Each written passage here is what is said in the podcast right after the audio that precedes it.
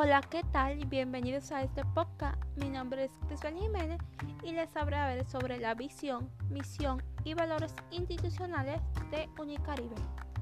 Comencemos. Visión. La Universidad del Caribe se propone ser una institución reconocida por la pertinencia de sus modelos educativos, gestora de la calidad permanente de sus procesos de manera innovadora y efectiva.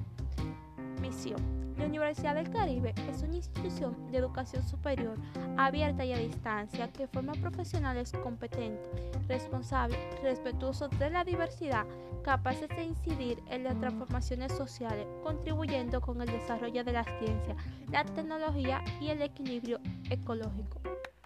Valores.